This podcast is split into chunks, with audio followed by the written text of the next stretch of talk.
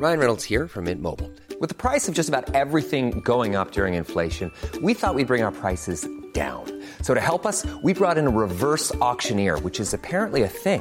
Mint Mobile unlimited premium wireless. Ready to get 30, 30, bit to get 30, bit to get 20, 20, 20, bit to get 20, 20, bit to get 15, 15, 15, 15 just 15 bucks a month. So, Give it a try at mintmobile.com slash switch.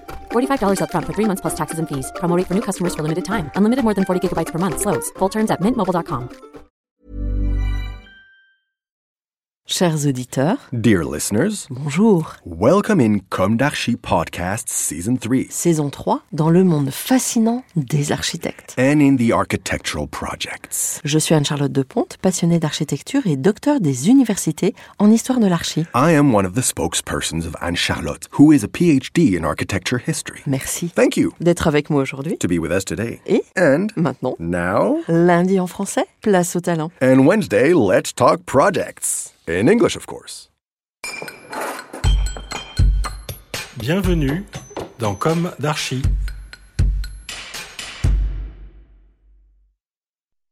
Dear listeners, good morning. This is Esther on behalf of Anne Charlotte. It's good to meet you again in season 3 of Com d'Archi episode 61 with the Europan 16 project.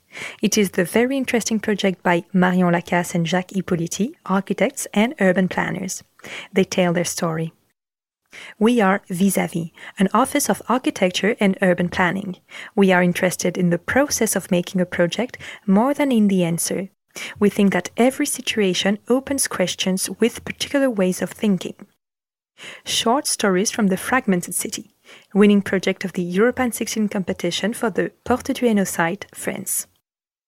For two centuries, the same logic of extraction of underground resources has shaped the territory of the mining region on more than 2,000 square kilometers between northern France and Belgium Wallonia.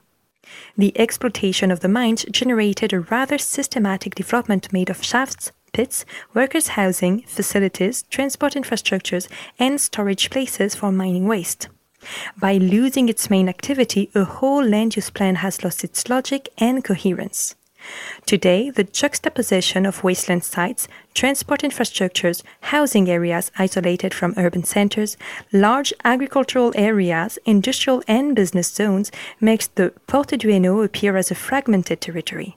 It is from this fragmented character that we have chosen to start by proposing to focus on the qualities specific to each fragment, on the opportunities for transformation on a small scale, and to consider to what extent it will be possible to draw consequences on a large scale from these scattered pieces.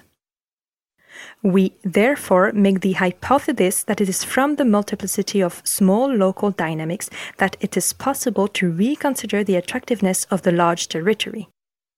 The project Short Stories from the Fragmented City takes the form of four micro territorial short stories, each of which takes as its starting point the observation of a local phenomenon, specific uses, and situated lifestyles in order to imagine the reconfiguration of a particular situation, the development of a weak centrality in order to try to trace its large scale implications.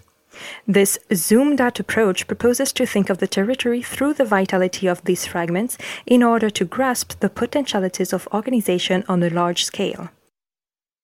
Short story number one Parallel Road, City of Wallers-Arenberg. Networking of weak centralities. The mining logic has created a territory that is both dispersed and very close. To each agricultural village were added mining towns. Today, all these cities have a large number of facilities with redundant programs. By creating an opportunistic loop which follows the paved agricultural roads, unused side streets, and the wastelands of the mining infrastructure, the aim is to highlight the background of the cities while revealing the potential for transformation, both in terms of land and public facilities. The loop functions as a school children's path and favors soft modes for local travel. It passes through the Wallers train station and connects the three towns to the wider territory of the mining basin. To the northeast, the loop crosses the Learning Diffuse Center and makes the Bosquet School accessible in a soft mode. Oversized, undersized, the Bosquet School case study. A low intensity capacitor. The Bosque School moves from a logic of separate buildings on the edge of the plot to a self contained building within a garden. A covered athletic track joins the existing buildings and aggregates the new ones, which can be added according to the needs. These new buildings have a large contact with the exterior and the landscape.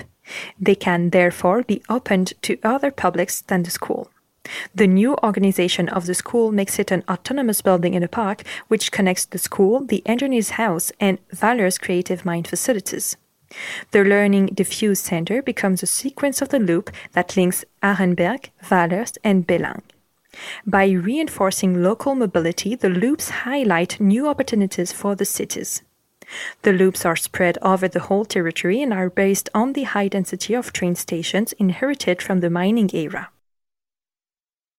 Short story number two Reconciling the Fringes, City of Escaudain, a communal agricultural park. The Schneider Workers Estate is separated from its administrative city by the A21 freeway and the railroads. This distance is due to the suspension of the administrative limits in favor of those of the mining concessions. On the other hand, it is in the direct continuity of the urban sprawl of Lourches and Roeulx. The project proposes to reconnect the Schneider Workers Estate with these neighboring cities through an agricultural park. This hypothesis seeks to recreate continuities without necessarily building, while promoting the maintenance of agriculture in the immediate vicinity of the urban framework. The reconnection of the Schneider housing estate by its agricultural fringe proposes a reappropriation of the derelict areas by creating new collaborations with the living. A cornerstone, Schneider's new district case study. School on the farm. The Paul School is moved to become the new cornerstone of the district. It is open to students from the three communes to encourage the opening up of the neighborhood. The agricultural fringe is integrated into the city's domains to make them agricultural parks that can be crossed by the public. The production of the park is transformed into a communal vegetable factory which supplies the schools of the communes.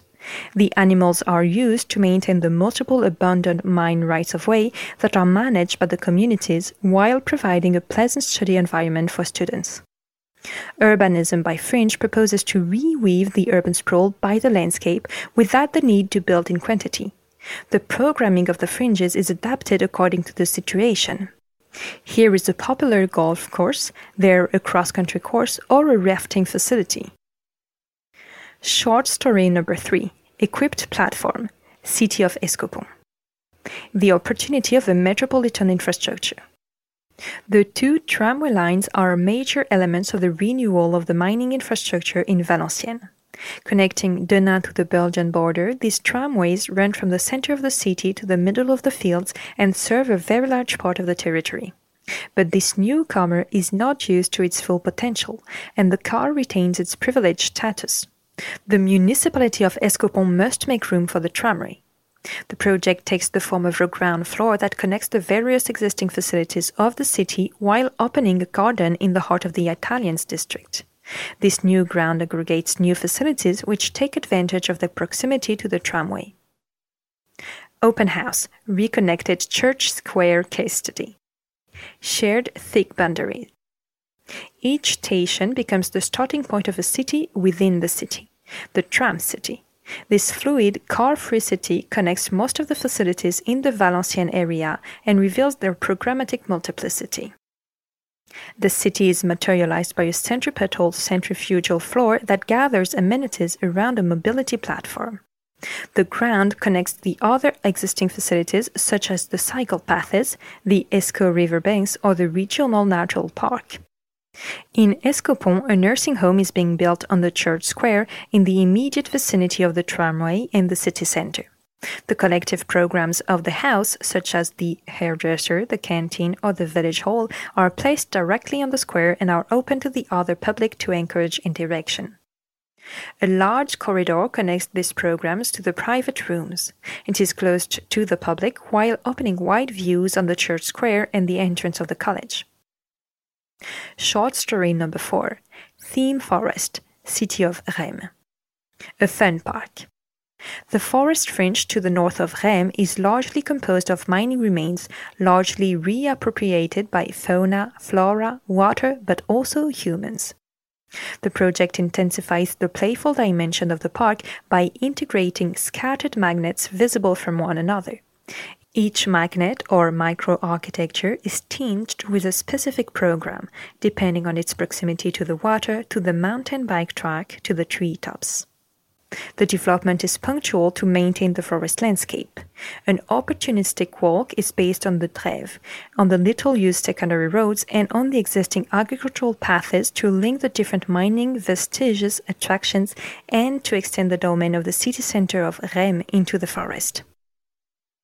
Recreational magnets, Raismes Forest Case Study. Connecting the dots. The state forest of Raismes Saint-Amand-Wallers is the largest wooded area in the whole mining basin and the region.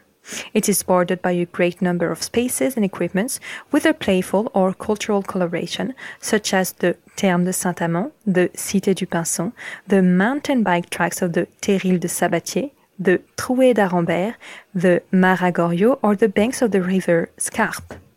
The networking of these spaces makes the forest a place of articulation and meeting between these multiple polarities.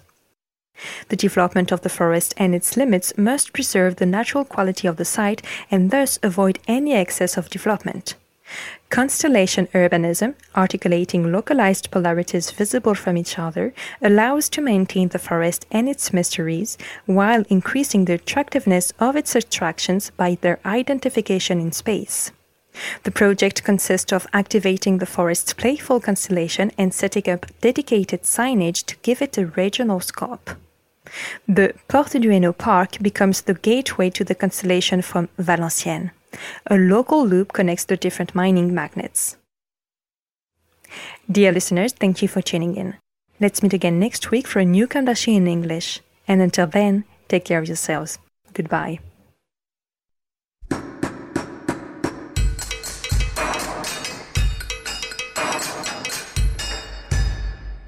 Thank you for listening.